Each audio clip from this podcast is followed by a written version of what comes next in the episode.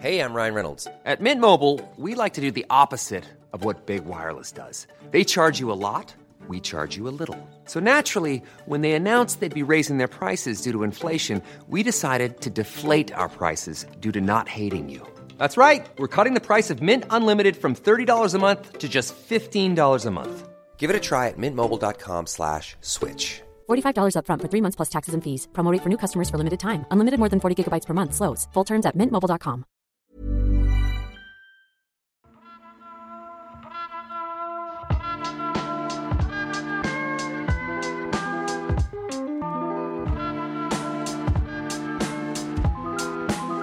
Les Nations Unies ont qualifié la pandémie de Covid-19 de plus grand défi de l'humanité depuis la Seconde Guerre mondiale, évoquant une crise qui va bien plus loin qu'un problème de santé, et s'inquiétant notamment de ses conséquences socio-économiques sur le monde entier. Ces mots-là auraient pu tout à fait être écrits au sujet du réchauffement climatique et du péril qu'il fait peser sur l'humanité. Entre réchauffement et Covid, il y a plus que des parallèles. Il y a un lien très fort qui pourrait bien nous aider à faire face au problème du dérèglement climatique. Mais pour le comprendre, il va falloir bousculer certaines idées reçues qui ont pu se former durant le confinement. Et ça, c'est justement ce qu'on adore faire à l'envers du décor, le podcast environnement du service sciences du HuffPost.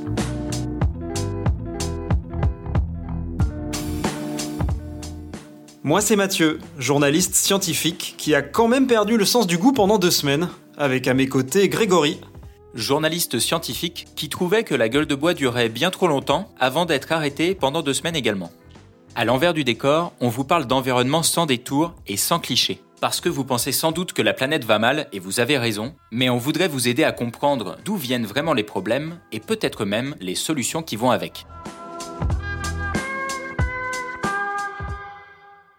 C'était en janvier dernier, quand les premiers cas de Covid se sont déclarés en France. À l'époque, on s'est demandé d'où venait l'épidémie. Et rapidement, les chercheurs se sont aperçus que le coupable original, c'était soit un pangolin, soit une chauve-souris. Depuis, on n'a toujours pas eu la réponse, mais on sait que ces animaux sont des réservoirs naturels pour le virus SARS-CoV-2. Et c'est là qu'on se dit que le commerce illicite d'animaux sauvages, c'est non seulement une atteinte à la biodiversité, mais aussi un danger sanitaire. Alors qu'en fait... Alors qu'en fait non. Enfin, pas vraiment. C'est pas le problème du commerce illégal des animaux sauvages en soi, même si bien sûr, il faut le combattre. Ce qui relie pandémie et crise climatique, c'est bien plus profond. Et ça, c'est le biologiste Serge Morand qui me l'a raconté. On peut prendre par exemple l'exemple du virus Nipah euh, qui a émergé en 1998. C'est sur des cochons, des élevages de cochons semi-intensifs en Malaisie euh, péninsulaire pour l'exportation vers le marché chinois. Des cochons commencent à mourir, des gens qui s'occupent des cochons commencent à mourir, des gens qui travaillaient dans les abattoirs de Singapour commencent à mourir. Donc là, on s'affole vraiment, on arrête tout. Finalement, c'est des chauves-souris frugivores cette fois. C'est pas les mêmes que des SARS-CoV. Il y a des virus dangereux présents chez les animaux sauvages dans le monde entier. Mais s'ils se transmettent à l'homme, c'est parce que ces animaux voient leur habitat naturel bouleversé et du coup ils le quittent en masse pour se retrouver au contact de l'homme, sans intermédiaire. Et pourquoi se sont retrouvés en contact avec des cochons? Bah Parce que finalement, on avait de la déforestation sur Bornéo pour faire du palmier à huile. On était dans un épisode de, El Niño La Niña. Ça, cette variabilité climatique augmente avec le changement climatique induit par les humains. Les chauves-souris n'ont pas à manger. On se trouve finalement des vergers en Malaisie qui, en fait, ombrageaient ces, ces, ces élevages de cochons. Et puis, bah voilà. Voilà, ça. Et en plus, le réchauffement climatique a également un effet direct sur les virus en favorisant leur cycle de reproduction et la prolifération de certains insectes comme les moustiques qui les disséminent sur la planète. Bref, c'est pas la contrebande qui fait la pandémie. Le problème pour l'écosystème, c'est notre mode de vie en entier. C'est marrant ça, enfin c'est plutôt déprimant, mais ta phrase, je l'ai déjà entendue, mais pas à propos du coronavirus. Sur le climat et l'environnement en général, on crée aussi les conditions pour que la machine s'emballe. Et voilà comment on arrive à utiliser le même vocabulaire pour une maladie très contagieuse et le réchauffement de la planète.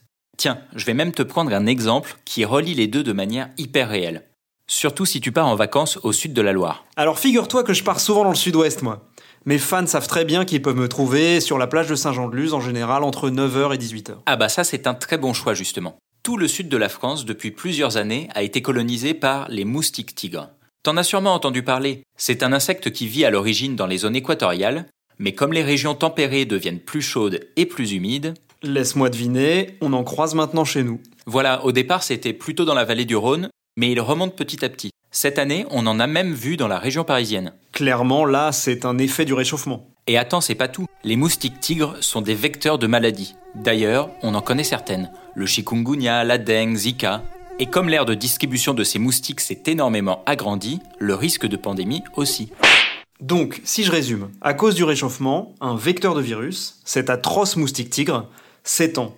Et avec lui, le risque de transmission d'une maladie sur des zones géographiques très larges. C'est ça. Et si on veut déprimer pour de bon, en 2014, une étude de la Royal Society de Londres montrait que depuis 1980, la fréquence du nombre d'épidémies n'a fait qu'augmenter, chaque année. C'est pour ça que la lutte contre la pandémie actuelle, elle a quelque chose d'un peu myope. Le 16 mars dernier, Emmanuel Macron nous disait que nous sommes... Nous sommes en guerre. Toute l'action du gouvernement et du Parlement doit être désormais tournée vers le combat contre l'épidémie. On s'en souvient, et vous aussi qui nous écoutez.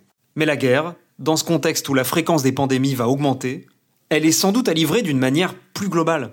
Si je te suis, ça veut dire également lutter contre le réchauffement du coup. Oui, et tu sais ce qui est marrant? Ça, c'était le président Macron en mars. Nous sommes en guerre. Et voilà maintenant ce que disait Nicolas Hulot, ancien ministre de l'Environnement, en janvier dernier. Pardon, mais on ne fait pas l'effort de guerre qu'on devrait faire pour sortir rapidement des énergies fossiles, changer le, les modèles de transport, changer le modèle agricole, changer le modèle énergétique. Si je résume, dans un cas, contre le Covid donc, on est en guerre, et dans le cas du climat, on refuse de partir en guerre alors qu'on devrait. Un peu de la même façon qu'on n'est pas en guerre contre les pandémies en général. Eh bah disons que le vocabulaire guerrier face au réchauffement, c'est vraiment devenu un classique. Si je prends par exemple une tribune de Joseph Stiglitz, le célèbre économiste, dans le Guardian fin 2019, il expliquait que la bataille contre le réchauffement climatique, ce serait notre troisième guerre mondiale. Du coup, si le réchauffement, c'est la troisième guerre mondiale qu'il faudrait faire, bah la bataille contre le Covid qu'on livre en ce moment, ça ressemble plutôt à la guerre des boutons. D'ailleurs, pour le fun, tu sais combien ça coûterait à l'humanité d'inverser la courbe du réchauffement? D'après les analystes de Morgan Stanley, hein, c'est du sérieux. Combien ça coûterait? En dollars, tu veux dire? Non, en boutons. Oui, en dollars. Ça doit faire un paquet de SMIC. Allez, disons une journée de salaire d'Elon Musk. Un tout petit peu plus. 50 trillions de dollars. Bon, après, ça reste une estimation, mais ça fait quand même beaucoup de boutons. Alors attends, un trillion, c'est un milliard de milliards. C'est un 1 avec 12 zéros derrière. C'est inimaginable. Alors oui, et en même temps, non. Tu te rappelles que notre épisode, il est sur la crise du Covid? Vaguement, ouais. Eh ben, figure-toi que l'ONU a chiffré le coût de notre lutte contre la pandémie. Ce serait entre 1 et 3 trillions de dollars pour 2020 seulement. Et c'est juste en argent perdu là, par exemple avec le confinement. Alors que les 50 trillions dont je te parle, c'est de l'investissement. C'est pas un chiffre si inaccessible que ça. Et la pandémie vient de nous le rappeler. Donc là, si tu me fais l'apologie de mesures hyper contraignantes, comme le confinement, c'est pas du tout pour leur effet direct sur l'environnement. Comme par exemple le fait que pour la première fois, les émissions de gaz à effet de serre mondiales ont baissé sensiblement. On l'a beaucoup entendu cet argument. Le confinement a bien permis de faire reculer de manière inédite les émissions de gaz à effet de serre. D'accord. Mais ça n'aura rigoureusement aucun impact sur le réchauffement ou sur l'écosystème à long terme. Mondialement, on est à 8% de CO2 en moins par rapport à 2019. C'est bien, hein mais il faudrait qu'on ait cette baisse chaque année jusqu'en 2030 pour contenir le réchauffement à 1,5 degré. Autrement dit, c'est une goutte d'eau quand il faudrait un seau entier. Complètement. C'est pour ça qu'encore une fois, c'est pas sur l'anecdote qu'il faut se concentrer. S'il y a une leçon environnementale à recevoir de la crise du Covid, ça n'a rien à voir avec l'arrêt brusque des émissions qui sont d'ailleurs déjà reparties à la hausse. C'est sur la capacité à mettre des moyens pour résoudre le problème en face de nous. Et on en arrive à la principale différence entre la crise climatique et la crise sanitaire. Les gens ont été prêts à se cloîtrer pendant des semaines, mais c'est parce que le nombre de morts explosait chaque jour. Avec le climat, on promet des problèmes dans quelques décennies, donc euh, bah, bah on s'en fout. Alors là, tu mets le doigt sur notre problème en tant qu'être humain. On est trop optimiste. Alors tu vois, j'habite en France et je peux t'assurer que tu te trompes. Si, si, je t'assure. C'est Paul Slovic, un psychologue américain spécialiste de la prise de décision qui a beaucoup étudié ça. Même lorsqu'un ouragan nous arrive droit dessus, et qu'il sera sur nous dans quelques jours, on continue à penser qu'on aura une bonne chance d'être épargné.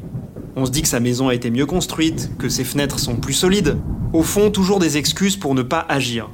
Et c'est seulement quand ça nous touche directement, physiquement si tu veux, qu'on se décide à bouger. Donc ce que tu me dis là, c'est qu'en général, nous les humains, on est capable de voir le problème. Par contre, on refuse de croire qu'il s'applique aussi à nous. Et ça, ça arrive même quand un ouragan est à portée de vue. Alors je suppose que face à la fonte des glaces, à l'acidification des océans et aux canicules à répétition qui arriveront dans plusieurs années, ça doit être encore pire. C'est exactement ça. Avec le Covid, c'était un danger concret partout autour de nous. Donc cette fameuse myopie qu'on a en face d'un péril, qu'on appelle d'ailleurs un biais d'optimisme, et bah quand la pandémie est arrivée, je peux te dire qu'elle a vite disparu.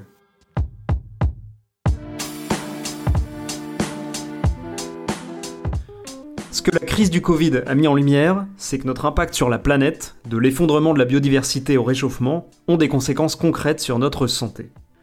Dans un monde plus écologique, la pandémie de coronavirus n'aurait sûrement pas eu lieu. Ce que le Covid nous a également montré, c'est qu'on peut justement y faire quelque chose. Les moyens mis en œuvre pour se débarrasser de la maladie ressemblent fort à ce qu'on doit faire si on veut sérieusement s'attaquer au dérèglement climatique. Salut Mathieu et salut à tous, merci de nous avoir écoutés. Si ça vous a plu, n'hésitez pas à vous abonner sur votre appli de podcast préféré, c'est gratuit et c'est bon pour la santé. On vous invite aussi à partager ce podcast avec vos amis qui ne sortent plus sans masque, ou même, pourquoi pas, avec votre oncle pro-chloroquine pour pimenter vos dîners de famille. N'hésitez pas à partager votre avis ou à nous laisser un commentaire.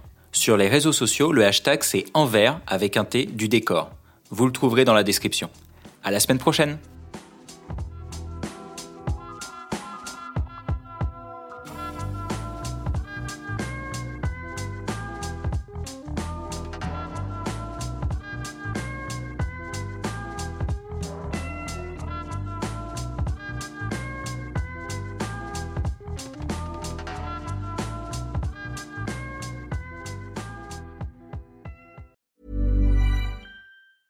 Hey, it's Paige DeSorbo from Giggly Squad. High quality fashion without the price tag. Say hello to Quince. I'm snagging high-end essentials like cozy cashmere sweaters, sleek leather jackets, fine jewelry, and so much more. With Quince being 50 to 80% less than similar brands.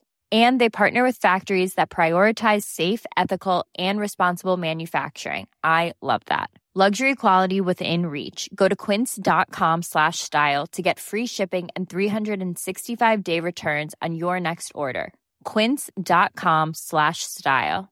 This Mother's Day, treat mom to healthy, glowing skin with Osea's limited edition skincare sets.